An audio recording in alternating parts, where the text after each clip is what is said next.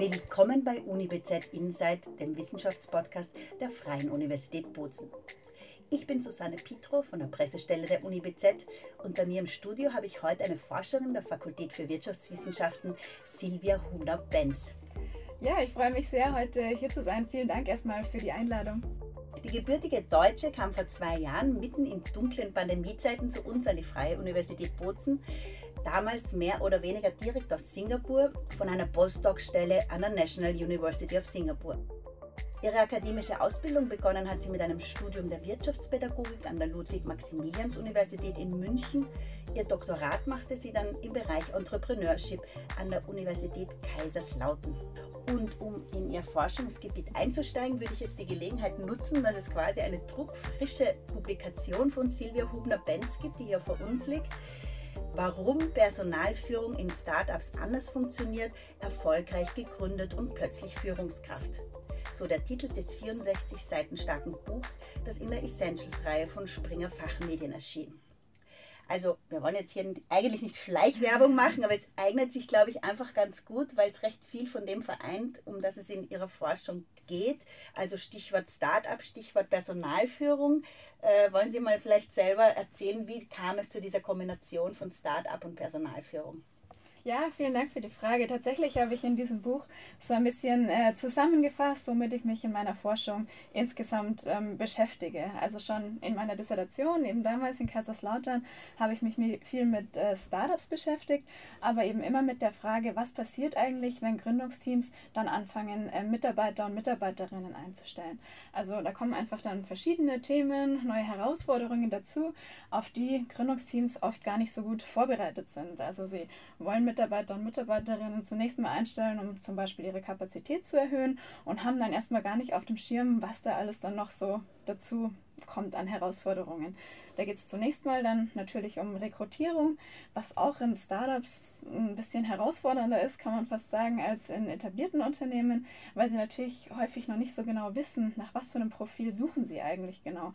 Da verändert sich noch total viel, das ist alles sehr dynamisch. Das heißt, es gibt jetzt nicht eine klare irgendwie Anforderungsbeschreibung oder sowas. Und es ist auch so, dass sich das im nächsten halben Jahr vielleicht komplett verändert haben kann. Deswegen ist Rekrutierung dann einfach eine ganz besondere Herausforderung. Und dann ist es natürlich auch so, dass man häufig nicht genau die Person findet, die dann genau schon alles kann, was sie dann machen soll. Das heißt, auch Personalentwicklung ist ein großes Thema. Einfach, wie können Personen dann eigentlich das lernen, was sie dann auch brauchen? Wo schickt man die hin? Ähm, eignet sich da eine Schulung oder ist es eher Learning on the Job, was dann das Richtige ist? Und überhaupt zu wissen, welche Themen sind es denn überhaupt, die wir jetzt genau brauchen, um da die entsprechenden Kompetenzen aufzubauen. Weil wenn wir jetzt an den Anfang zurück oder wenn wir nochmal ganz basic äh, reden, ist es doch so, dass, oder ich stelle mir das zumindest so vor, dass bei Startups doch mh, hm, die Leute sich auch sehr mit dem Unternehmen natürlich identifizieren oder dass das vielleicht manchmal eher auch eine One-Man, One-Woman-Show ist oder vielleicht auch Two or Three. Und äh, dann ist auch wirklich noch vielleicht noch mehr die Frage, wer passt zu uns oder wenn wir mal vielleicht bei diesem Unterschied auch beginnen, das herauszuarbeiten. Mhm, absolut, das ist genau so, insbesondere natürlich für das Gründungsteam oder die Person, die gegründet hat. Also man sieht schon beides, Personen, die alleine gründen oder häufig dann schon auch in Teams. Und genau, die identifizieren sich unheimlich stark mit ihrem Unternehmen, mit ihrer Idee und wollen dann natürlich auch, dass die Personen, die dann da neue Ideen mit reinbringen, auch wirklich gut zu ihnen passen. Aber das ist natürlich ein zweischneidiges Schwert. Ähm, einerseits möchte man natürlich Personen haben, die gut passen, was oft heißt, die sehr ähnlich sind zu den Personen, die schon mitarbeiten.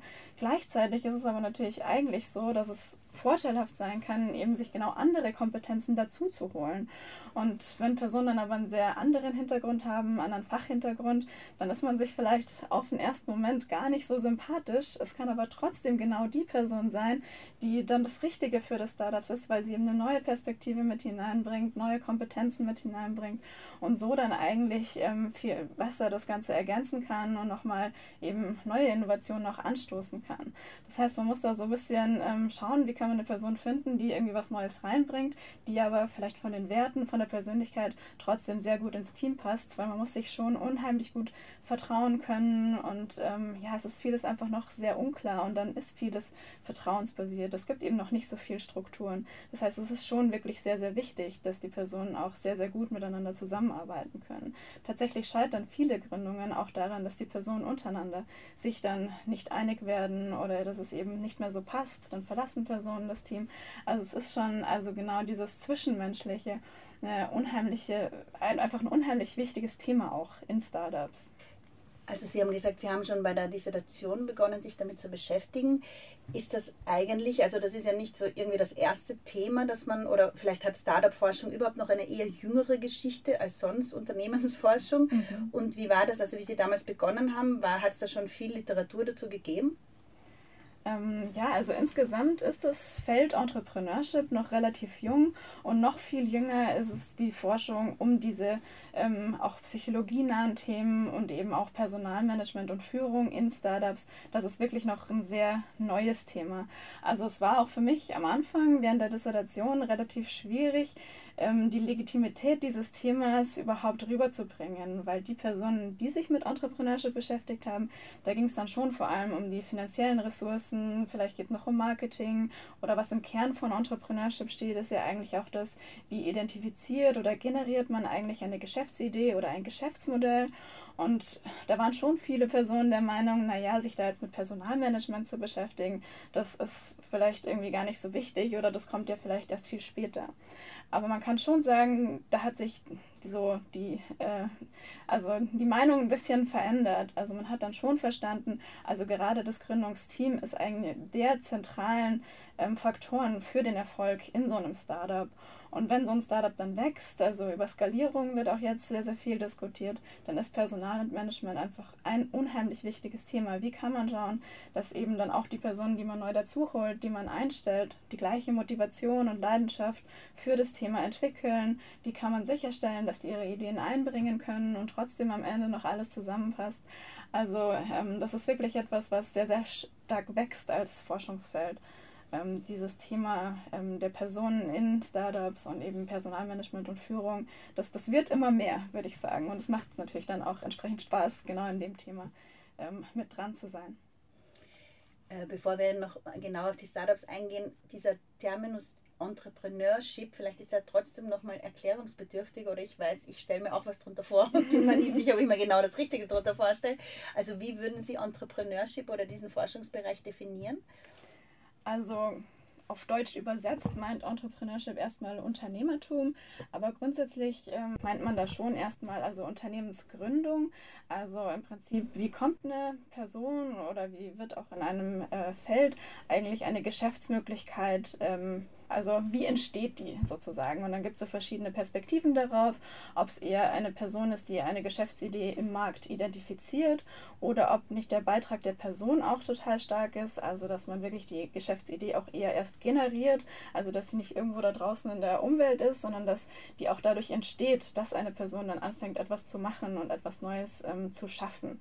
Und dann eben alle Themen, die da dann so damit zu tun haben. Also zum einen, wie ähm, ja, startet man dann das Unternehmen, wie kommt man an die entsprechenden Ressourcen, ähm, wie entwickelt man auch das entsprechende Marketing, also wie entsteht dann aus der einzelnen Idee auch wirklich ein Geschäftsmodell. Und dann geht es eben immer darum, dass irgendwie etwas Neues, Innovatives dabei entsteht. Und das kann die Idee selbst sein, das kann aber auch mal eine komplett neue Marketingstrategie sein oder ein völlig neues Verfahren, um an Ressourcen zu kommen. Also an verschiedenen Stellen im Geschäftsmodell kann diese Neuheit entstehen. Und das ist quasi das, was Unternehmensgründung äh, meint, aber was auch zum Thema Entrepreneurship gehört, ist Unternehmertum in bereits etablierten Unternehmen.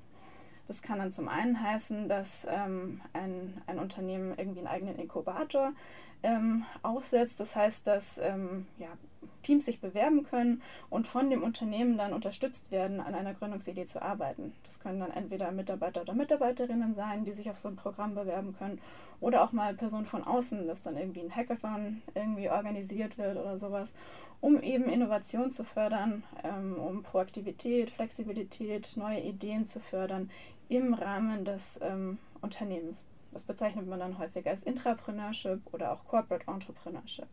Und was auch noch dazu gehören kann, ist, dass sich Personen in ihrem eigenen ähm, Arbeitsalltag unternehmerischer verhalten.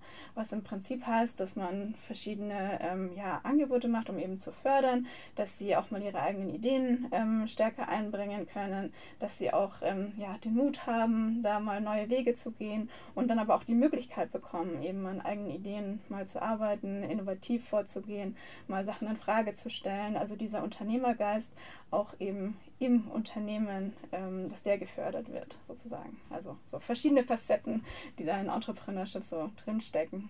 Aber fast immer ist es doch mit dem Bereich Innovation, Neues Schaffen, äh, hat es zu tun. War das auch etwas, das Sie von Beginn an dazu hingezogen hat? Also so jetzt so Start-up vor allem ist ja irgendwie so ein Begriff, der so ein Nimbus von cool, von jungen, also man sieht da irgendwie so junge, dynamische Menschen vor sich, die Neues für unsere Wirtschaft bringen. War das für Sie anziehend und ist die Forschung in dem Bereich auch so ein bisschen prickelnder als in anderen etablierten Bereichen? Äh, ja, also im Prinzip äh, sage ich natürlich ja, die ist spannender, aber das ist natürlich der Grund, warum genau ich mich auch dafür äh, entschieden habe, da meinen Forschungsschwerpunkt zu legen und was natürlich auch mich dazu gebracht hat, ähm, mich immer mehr mit diesen Themen äh, beschäftigt, zu beschäftigen im, im Laufe meiner Karriere. Und ich finde es eben auch sehr spannend, dass es irgendwie immer was Neues ist, auch wenn man es unterrichtet. Ähm, die Studierenden arbeiten dann ja auch irgendwie an ihren eigenen Geschäftsideen und das sind einfach jedes Jahr andere. Das heißt, selbst wenn man der Kurs irgendwie ein ähnlicher ist, diskutiert man völlig unterschiedliche Dinge. Und es ist einfach ganz spannend zu sehen, was da, was da auch ähm, entsteht. Und in der Forschung, wie schon gesagt, dadurch, dass es eben noch so ein junges Feld ist, ist auch da jetzt eben noch, noch viel offen und also viel, viel zu tun auch sozusagen. Und das macht es eben ähm, relativ spannend, dass man noch in verschiedene Richtungen gehen kann. Und mir macht es eben auch Spaß, an so einem sehr neuen Thema dran zu sein, wo jetzt noch nicht unheimlich viel gemacht wurde. Das heißt, da kann man noch also wirklich viel dann auch, auch beitragen mit der eigenen Forschung, wenn es eben noch, noch nicht so viel Klarheit gibt was, was ist denn jetzt da eigentlich genau ähm, das, das Besondere dran und wie laufen die Mechanismen und was ist da jetzt wirklich genau anders. Das macht es schon spannend. Und gleichzeitig finde ich es auch eben relativ äh, wichtig, also dass man eben diese, ähm, diesen Gründergeist mehr fördert, ich glaube, auch, auch gerade in, diese, in dieser deutschen Kultur, sage ich jetzt mal, wo das ja schon von vielen ambivalent gesehen wird. Also einerseits gibt es genau diesen Stereotyp, den Sie gerade angesprochen haben. Ähm, es ist eben alles cool, es ist alles neu und es macht unheimlich viel Spaß. Aber gleichzeitig sieht man auch, dass vielen Personen Sicherheit sehr, sehr wichtig ist. Und das ist genau das, was man im Kontext Entrepreneurship ja nicht so hat. Man muss auch mal ins Risiko gehen. Man weiß am Anfang nicht, ob das alles gut ausgeht. Also es sind ja überwiegende Anzahl an Startups, Startups äh, scheitert am Ende. Also es klappt eben nicht. Und dann, ähm, das wird einem dann eben auch im Laufe des Prozesses bewusst und dann eben das Durchhaltevermögen zu haben, dabei zu bleiben, auch mal ähm, ja, über Rückschläge hinwegzusehen, trotzdem weiterzumachen, obwohl man vielleicht mehr Sicherheit haben könnte in einem etablierten Unternehmen auf einer festen Angestelltenposition. Ähm, das ist eben auch was, was gerade vielen Personen in unserem Kulturkreis äh, doch dann am Ende wichtiger ist. Das heißt, es ist jetzt nicht so, dass alle Leute da immer total begeistert dabei sind, sondern es sind immer auch wirklich Rückschläge dabei. Und ähm, damit umzugehen, ist eben auch was, was man sich gut überlegen muss. Ähm, möchte man das? Ähm, oder kann man das? Und ähm, ja, wie geht man dann weiter vor? Und trotzdem sieht man viele Leute, die dann auch obwohl sie einmal gegründet haben und da hat es vielleicht nicht geklappt, dann später mit einer anderen Idee nochmal gründen. Also es spielt ja immer ganz viel mit rein. Es ist nicht nur die eigene Kompetenz, die irgendwie dazu beiträgt, dass es dann klappt oder nicht, sondern ähm, ja, es sind viele Umstände, es gehört auch mal Glück dazu und man lernt trotzdem unheimlich viel in diesem Prozess. Das heißt, viele sind eigentlich dann erfolgreich, wenn sie schon ein paar Mal gegründet haben und es hat eigentlich nicht geklappt. Aber viele ähm, entscheiden sich dann auf dem Weg zwischendurch doch auch mal dafür, ja, einen anderen Karriereweg zu gehen und eben doch die Sicherheit in einem etablierten Unternehmen zu suchen. Und das sind dann eben wenige, die wirklich dabei bleiben und denen das dann weiterhin Spaß macht, das Risiko einzugehen, bis es dann am Ende, am Ende dann doch mal klappt mit einer erfolgreichen Gründung. Also das muss man auch ganz klar so sagen. Es gibt es ganz selten, dass Personen mit ihrer ersten Idee ähm, wirklich direkt durchstarten und ähm, das fliegt. Ähm, genau, also es ist häufig ein, ein langer, harter Weg schon, der, der Weg zu einem erfolgreichen Startup. Also es gilt ja eigentlich, oder das hört man auch recht oft, also wenn es um Südtirol Startup-Szene selber geht, dass eben genau diese Kultur des Scheitern dürfens, des Scheitern Könnens, dass jemand, der scheitert, nicht als äh, Loser jetzt gilt oder jetzt als eben als gescheitert, wie er in unserer genau. Sprache dann eigentlich total negativ besetzt ist, oder? Was ja in den USA anders ist. Also in den USA ist das ähm, ja, das Image von Entrepreneurship doch noch deutlich positiver. Also, dass man auch total gerne erzählt, ich habe das mal probiert, hat es nicht geklappt. Und dann ist man trotzdem irgendwie noch cool, obwohl es nicht geklappt hat, weil man hat sich getraut, es zu probieren. Und bei uns steht dann doch mehr im Vordergrund, ja, es hat doch am Ende nicht geklappt, ist man dann nicht gescheitert. Genau, wie Sie sagen.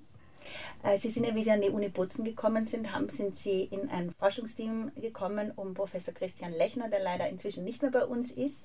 Und er hat bei uns einen Masterstudiengang aufgebaut, eben für Entrepreneurship und Innovation. Ähm, wie erleben Sie, also ist das so ein bisschen ein besonderer Masterstudiengang oder Sie haben mir im Vorgespräch gesagt, den gibt es jetzt nicht an jeder Uni, glaube ich, in Europa und kommt Ihnen vor, ähm, können. Also wenn wir von dieser Kulturveränderung sprechen, ist es genau da, wo wir vielleicht auch ansetzen können oder kann man da einfach jungen Menschen genau das, was Sie jetzt gesagt haben, scheitern kann auch gut sein oder kann einfach die Basis sein, dass du es später mal schaffst, mitgeben oder äh, transportieren über so einen Studiengang. Also ja, das würde ich auf jeden Fall so sehen. Und das ist wirklich äh, auch beeindruckend, was äh, Christian Lechner da hier in Bozen aufgebaut hat, eben dieses Masterprogramm. Und also da gibt es eben auch ja einige ähm, Beispiele an Startups, die wirklich direkt aus diesem Masterprogramm ähm, hervorgegangen sind. Und was ich auch sehr spannend finde hier an der Uni Bozen, dass dann Entrepreneurship nicht nur in diesem Master unterrichtet wird, sondern eben auch schon im Bachelor, also auch bei Personen, die vielleicht nicht unbedingt schon äh, mit dem Gedanken spielen zu gründen, sondern eben dieses Mindset auch gefördert wird ähm, bei Personen, die dann vielleicht am Ende eine andere Karriere machen und eben auch, dass Entrepreneurship unterrichtet wird in anderen Fachbereichen. Weil ich bin eben total überzeugt, dass es eben nicht nur in Startups, dass dieser Unternehmergeist ähm, notwendig ist, sondern eben auch an verschiedensten Stellen in etablierten Unternehmen, wenn sie Innovation vorantreiben wollen. Das heißt, ich unterrichte zum Beispiel Entrepreneurship auch ähm, bei Design and Arts in der Fakultät. Ähm, ähnliche Themen werden auch unterrichtet bei Computer Science. Und ich glaube, das ist dann eben das, was wirklich auch zu einem Kulturwandel beitragen kann oder auch wirklich diese Narrative Perspektive um Entrepreneurship verändern kann, dass man sagt, ähm, an viel, verschiedensten Stellen lernen Personen, was es eigentlich heißt, Unternehmertum, was da überhaupt genau alles dazukommt, was man, was man lernen muss und wie dieser Prozess auch aussieht, um so ein bisschen Respekt oder Angst auch davor zu verlieren und sich dann vielleicht zu trauen, das einfach mal auszuprobieren und dass einfach mehr Personen bewusst ist, was man da auch alles lernt dabei, egal ob das am Ende klappt oder nicht, dass man in diesem Prozess einfach Dinge lernt, die einem was helfen können, egal was man dann im nächsten Schritt in seiner Karriere macht. Und haben Sie da persönlich schon junge Menschen erlebt oder, oder Geschichten, wo Sie gesehen haben, dass dieser Samen aufgeht? Also ja, es ist schön zu sehen, gerade ähm, in der Lehrveranstaltung, wenn Studierende am Anfang irgendwie sich total unsicher sind und ähm, mit dem Thema nicht so richtig was anfangen können, oft weil sie auch nicht so genau wissen, was heißt es denn eigentlich. Und gerade wenn man ähm, relativ praxisnah unterrichtet, dann heißt es ja, dass die Studierenden wirklich durch den kompletten Prozess ähm, der Generierung einer Geschäftsidee und eines Geschäftsmodells eigentlich durchgehen. Das heißt, sie verstehen wirklich, was, was kommt da eigentlich alles auf mich zu, wenn ich das tatsächlich mal später ähm, versuchen würde. Und das macht es irgendwie ein bisschen greifbarer. Und dadurch ähm, sieht man schon, dass dann Personen am Ende ähm, der Lehrveranstaltung sagen, ah ja, ich habe jetzt verstanden, das ist ja überhaupt kein Hexenwerk oder man muss jetzt nicht irgendwie da reingeboren worden sein, sondern das ist was, das kann man lernen und das kann auch Spaß machen. Und äh, ähm, genau, die dann wirklich darüber nachdenken, wäre das nicht vielleicht was für mich, ähm, später zu gründen. Aber man muss natürlich auch sagen, dass, ähm, also zumindest würde ich das so sagen, dass der Erfolg von so einer Veranstaltung auch sein kann, dass Personen merken, das ist vielleicht nichts für mich. Also dass dadurch, dass man sich genau damit auseinandersetzt, man eben merkt, ähm, ja, das traue ich mir zu, da habe ich Lust drauf. Oder auch, ich hatte da vielleicht eine völlig falsche Vorstellung und dann zu dem Schluss kommt, nee, mir ist äh, Sicherheit einfach wichtiger oder ich sehe eine bessere Perspektive für mich irgendwie in einem etablierten Unternehmen. Also ich denke, man, ähm, ja, beides ist das Ziel, einfach, dass die Studierenden wirklich da merken, ist es was für mich oder eben auch nicht. Weil das wollte ich eben gerade fragen, gibt es schon so Typen, also gibt so Start-up-Typen, also wo Sie vielleicht schon am Anfang der Vorlesung denken, mm, also wo man das spürt, oder ist das schon noch viel Sozialisierung, also dass man eben auch hingebracht, aber, oder braucht man schon bestimmte Eigenschaften, jetzt auch wenn wir vielleicht wieder langsam zur Personalführung zurückgehen, auch um in einem Startup zu arbeiten? Ja, ich würde sagen, es ist auf jeden Fall eine Kombination ähm, aus beidem. Also zum einen tun sich natürlich Personen da leichter, die ähm, ja sehr proaktiv sind, die, denen das auch Spaß macht, irgendwie kreativ zu sein, kreativ zu arbeiten, Risiko einzugehen, äh, mutig zu sein. Also das sind schon Eigenschaften, die, die man irgendwie mitbringen muss. Aber gleichzeitig kann man auch unheimlich viel lernen, was wichtig ist für Entrepreneurship. Und was natürlich auch wichtig ist, dass es meistens eigentlich ein Team ist. Und gerade wenn man über Personalführung nachdenkt, dann spricht man ja von mehreren Personen, die da involviert sind. Und dann ist es eben genau nicht so, dass jede Person alles können muss, sondern dass man eben sich zusammentun kann mit Personen, die vielleicht was besser können, was man selbst nicht so gut kann. Also gerade ähm, zum Beispiel, ja, Sales ist so ein typisches ähm, Beispiel in Kombination mit IT-Fähigkeiten. Also jemand, der total gerne programmiert und der total talentiert ist, irgendwie mit, mit IT oder irgendeiner anderen Technologie, das ist vielleicht nicht unbedingt die Person, die total gut ist, das Ding auch zu vermarkten und sich vor einer Gruppe von potenziellen Investoren und Investorinnen zu präsentieren und so, also das sehr ähm, ja, groß zu verkaufen, das ist nicht die gleiche Kompetenz wie ähm, ja, ne, mit einer tollen App um die Ecke zu kommen sozusagen. Und deswegen ist es häufig eben so, dass sich dann Personen zusammentun. Eine Person kennt vielleicht den Markt total gut, eine Person ähm, kann total gut programmieren und irgendwas umsetzen in der Technologie und nochmal eine weitere Person ist vielleicht sehr gut, ähm, Dinge zu präsentieren und aufzutreten, ähm, sehr, sehr selbstbewusst und ähm, sehr einnehmend vor einem großen Publikum. Also das muss man auch quasi immer ähm, ja, sich im Hinterkopf halten. Man muss nicht alles können, man kann sich auch mit Personen zusammentun, die dann vielleicht was anderes ähm, besser können als man selbst. Wollen wir vielleicht noch kurz auf Ihre Forschung eingehen? Also wir haben es jetzt so ein bisschen umrundet, aber gibt es, ähm, ich weiß nicht, gibt es vielleicht ein konkretes Projekt, ähm, mit dem wir einfach greifbar machen können, was kann die Forschung so Gründern, Gründerinnen mitgeben? Ja, also aktuell sind so zwei Themen, würde ich sagen, mit denen ich mich ähm, tiefergehend beschäftige. Also es ist nach wie vor irgendwie Personen- und Personalführung im Kontext Entrepreneurship. Aber was mich jetzt ähm, gerade insbesondere interessiert, sind auch ähm, die Dinge, die dazukommen, wenn man auf dem globalen Markt dann agiert. Das heißt, da kommen Themen wie diese Diversität zum Beispiel dazu. Also da schauen wir uns an, inwiefern auch in verschiedenen Kulturen anders herangegangen wird an jetzt ähm, so eine bestimmte Fragestellungen. Ähm, zum Beispiel kann man sagen, dass in manchen Kulturen eben Kreativität und ähm, was Neues ausprobieren, Dinge in Frage stellen, ähm, ja, viel mehr kulturell verankert ist und ähm, gewertschätzt wird, als in anderen Kulturen, die dann zum Beispiel eher auf Effizienz Wert legen und, und die sagen, ähm, ja, das Wichtigste ist dann eigentlich, wenn die Idee da ist, das super schnell umzusetzen, ähm, effektiv und effizient zu sein in den Prozessen, die man eben aufsetzt. Und das heißt auch dann eben, dass es für Personalführung andere ähm, Zielsetzungen eigentlich gibt. Ich brauche für Entrepreneurship auf jeden Fall beides, diese Kreativität und dann auch das, irgendwann mal was festzulegen und zu sagen, das muss ich jetzt wirklich effizient umsetzen. Das heißt, ich muss entweder die Kreativität fördern, die irgendwie fehlt, oder ich muss sicherstellen, wenn wir dann ganz viele tolle Ideen haben, wir müssen auch dann am Ende eine auswählen und uns wirklich genau überlegen, wie können wir das jetzt am besten umsetzen. Das heißt, die Führung muss so ein bisschen ähm, schauen, dass eben dem auch gegengesteuert wird, was erstmal so von der Kultur her das ist ist, was einem leichter fällt und ähm, wo man vielleicht eher einen Fokus drauf setzt. Ähm, und dann versuchen wir natürlich da entsprechend dann auch ähm, ja, Gründungsteams dabei zu unterstützen, ähm, da gute Entscheidungen zu treffen. Was wäre denn jetzt eine gute Führungsstrategie für uns und wie können wir das dann eigentlich umsetzen? Und die, das, die zweite Themenstellung ist, ähm, inwiefern können wir jetzt auch Technologie eigentlich nutzen, um Gründungsteams dabei zu unterstützen.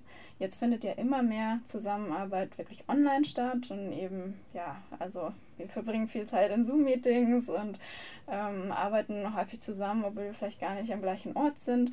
Und da kann man sich aber auch verschiedene Dinge dann vielleicht zunutze machen. Also inwiefern kann man dadurch, dass dann online kommuniziert wird, auch ähm, vielleicht eine Technologie nutzen, die einem dann eben Tipps gibt, wie man die ähm, ähm Zusammenarbeit organisieren kann. Oder zum Beispiel auch wenn man darüber nachdenkt, wie wir Gründungsteams unterstützen, ist es ja häufig ein Anregen zur Reflexion. Also was im Prinzip heißt, die richtigen Fragen stellen. Also dass man immer wieder nachfragt, okay, wie habt ihr euch denn jetzt genau entschieden und passt es zu dem, wie ihr das gerade umsetzt und wie habt ihr denn Entscheidungen getroffen? Sind es wirklich die äh, wichtigsten die Kriterien, die ihr da angelegt habt? Und diese Fragen sind sich doch im, am Ende sehr, sehr ähnlich, die wir immer wieder stellen. Und jetzt könnte man natürlich überlegen, das könnte auch eine Technologie machen, die im Prinzip diese Fragen stellt, dass ähm, eine Person einfach selber auch schon mal ähm, anfangen kann zu reflektieren, eigentlich angestoßen durch ähm, zum Beispiel einen Chatbot oder einfach ein ähm, ja, irgendeine Art von, man kann dann natürlich in die Zukunft spinnen, irgendeine Art von künstlicher Intelligenz, die einen dabei unterstützt, die, die richtigen Fragen zu stellen und die auch richtig zu beantworten. Das heißt, es wäre wahrscheinlich nicht die künstliche Intelligenz, die dann irgendwie hier die Führungsrolle übernimmt, aber doch eine Unterstützung durch ähm, Technologie der, des Gründungsteams in ihrer neuen Rolle als Führungskraft, für die sie ja häufig nicht so gut vorbereitet sind das ist was, wo wir dann auch eben hoffen, etwas zu entwickeln, was Gründungsteams ähm, direkt dann unterstützen kann in diesen verschiedenen Tätigkeiten. Interessant. Und ähm, wenn ich mir jetzt so vorstelle, diese Forschung oder wie Sie jetzt erzählt haben, also ist das so, dass Sie einfach dann für das Forschungsprojekt sich an Startups gezielt wenden um die quasi als Studienobjekt zu haben? Oder gibt es auch wirklich so etwas wie angewandte Forschung, dass Startups sich bei Ihnen melden können und sagen, mm, wir haben jetzt das und das Problem, könnt ihr uns irgendwie begleiten? Oder wie funktioniert das? Weil ich meine, Sie sind ja keine Unternehmensberatung jetzt oder wo man anklingelt, aber wie, wie funktioniert die Zusammenarbeit mit der Praxis? Ähm, ja, also bisher war es schon meistens so, dass ich eher auf die Startups ähm, zugegangen bin, um dann ähm, ja, eine Zusammenarbeit vorzuschlagen sozusagen. Aber wir versuchen schon, dass die Startups dann am Ende auch was davon haben. Also zum Beispiel gibt es ähm, teilweise auch eine Zusammenarbeit dann auch noch mit Studierenden, dass man zum Beispiel sagt, es gibt ähm, Studierende, die schreiben eine Abschlussarbeit bei mir, gehen dann aber in das Startup hinein, ähm, um dort auch mitzuarbeiten, dort zu beobachten und können dann eben über das, was sie dort dort ähm, beobachtet haben, was sie dokumentiert haben, ihre Abschlussarbeit schreiben. Und gleichzeitig können wir das aber dann ja auch entsprechend nutzen, um dem Startup auch zu helfen, das, was da beobachtet wurde, wie könnte man das ähm, vielleicht ähm, optimieren, was gibt es noch für Ideen, das ähm, ähm, besser zu machen. Das heißt, es ist schon die Idee, dass dann beide Seiten sozusagen was davon haben. Einerseits ähm, habe ich ein Forschungsprojekt, über das ich dann schreiben kann und ähm, das wird dann natürlich in dem Sinne auch verallgemeinert. Also ich muss mir dann natürlich die Frage stellen, was kann man übertragen oder vielleicht habe ich auch mehrere Startups, was wird dann ähm, in verschiedenen Startups immer wieder beobachtet. Aber ich kann natürlich sehr gezielt in einzelnen Startups dann dabei helfen, auf Basis von dem, was ähm, wir dort wirklich beobachtet haben, ähm, ja, Verbesserungsvorschläge zu entwickeln, neue Strategien zu entwickeln. Ähm, und so hat dann natürlich auch das Startup was davon, ähm, dass sie da ihre Türen geöffnet haben und natürlich die Mitarbeiter auch von Studierenden, die dann vielleicht mit einer Art Werkstudententätigkeit dort auch ähm, beigetragen haben. Äh, Sie haben vorhin von Diversität auch gesprochen als ein Forschungsgebiet. Sie haben ja selber ähm, auch sehr gut, glaube ich, mitverfolgen können, nachdem Sie vor Südtirol in Singapur waren, äh, wie zum Beispiel jetzt asiatische und dann italienische Südtiroler Startup-Kultur, was es da für Unterschiede gibt. Also wie haben Sie das erlebt hier, die Startup-Szene, die Kultur vielleicht auch wirklich, um es mit dieser asiatischen Mentalität zu vergleichen? Und vielleicht auch gleich weiterzugehen, wir haben ja im Neutech Park in Bozen auch einen Startup Incubator. Eben, also gibt es da auch konkrete Zusammenarbeit? Mhm, also zunächst mal ähm, zum, zum Thema Stereotype. Also ich glaube, den besten Kontrast kann man da wirklich machen zu den USA eher.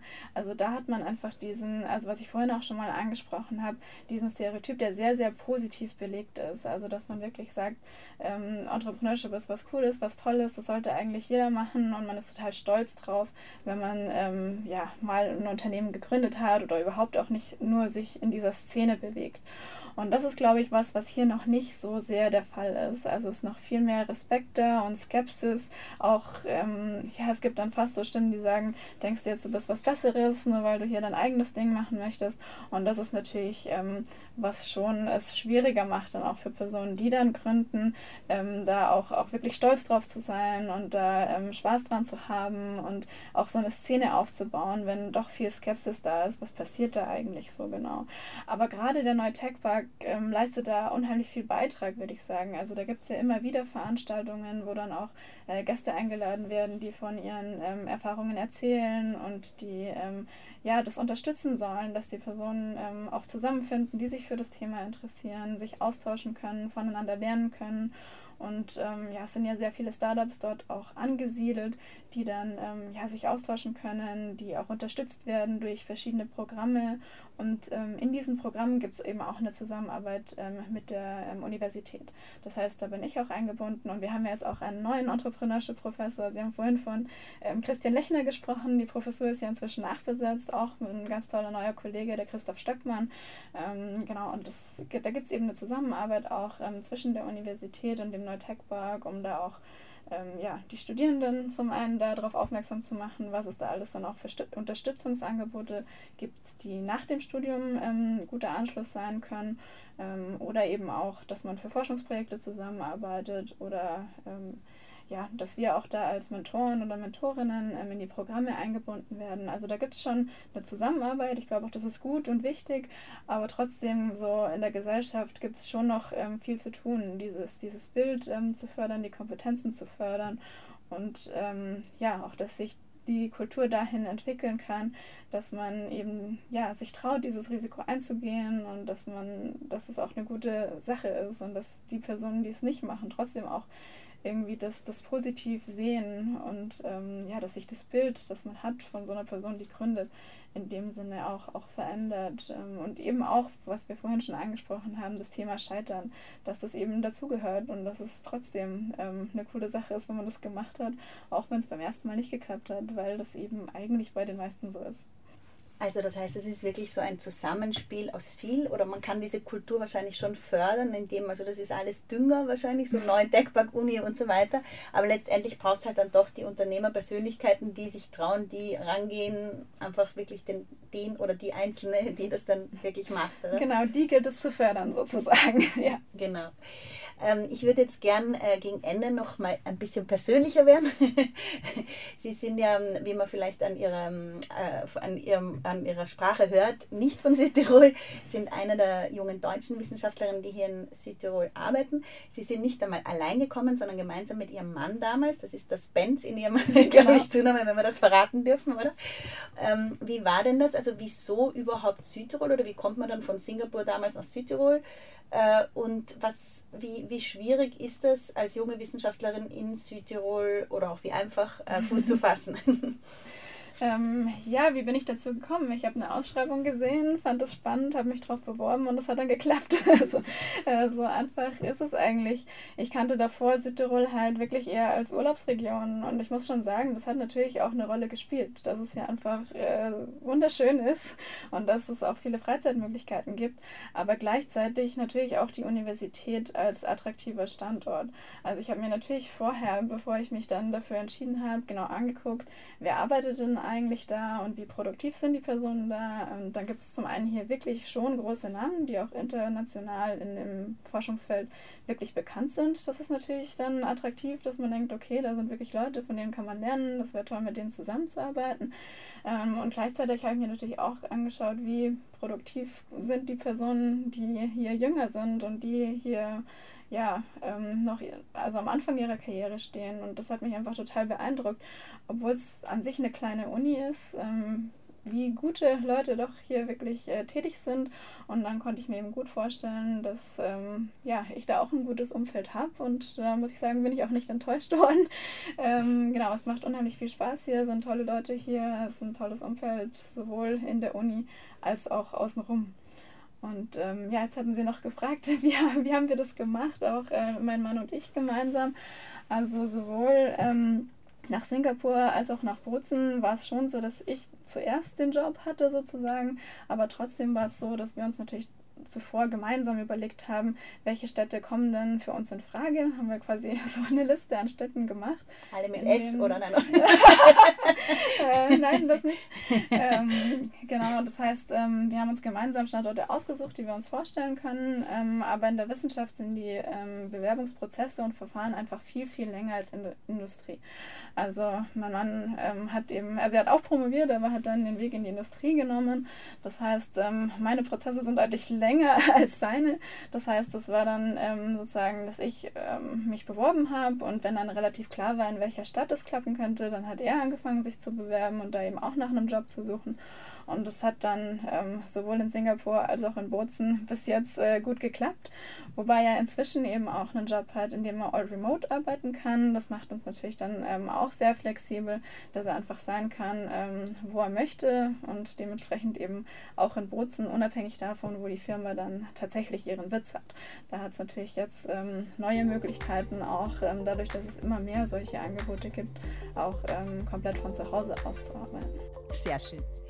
Danke auch für diesen Einblick in das Privatleben einer jungen Forscherin und vor allem für diesen spannenden Ausflug in die Welt von Entrepreneurship und Startups. Das war UniBZ Insight mit Silvia Hubner-Benz. Herzlichen Dank, dass Sie bei uns waren.